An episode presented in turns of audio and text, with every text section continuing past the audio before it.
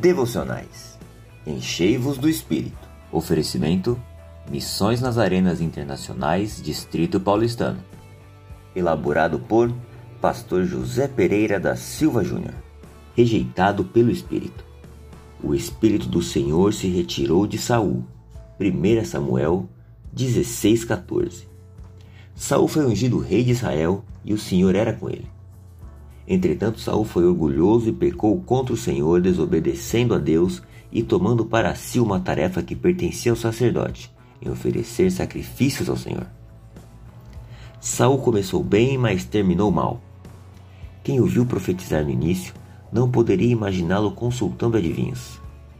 Quem o viu ser ungido pelo rei profeta Samuel jamais poderia pensar no fim trágico que ele teria.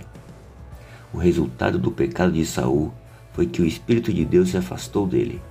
Essa história de Saul nos deixa um alerta em permanecer com corações quebrantados diante de Deus.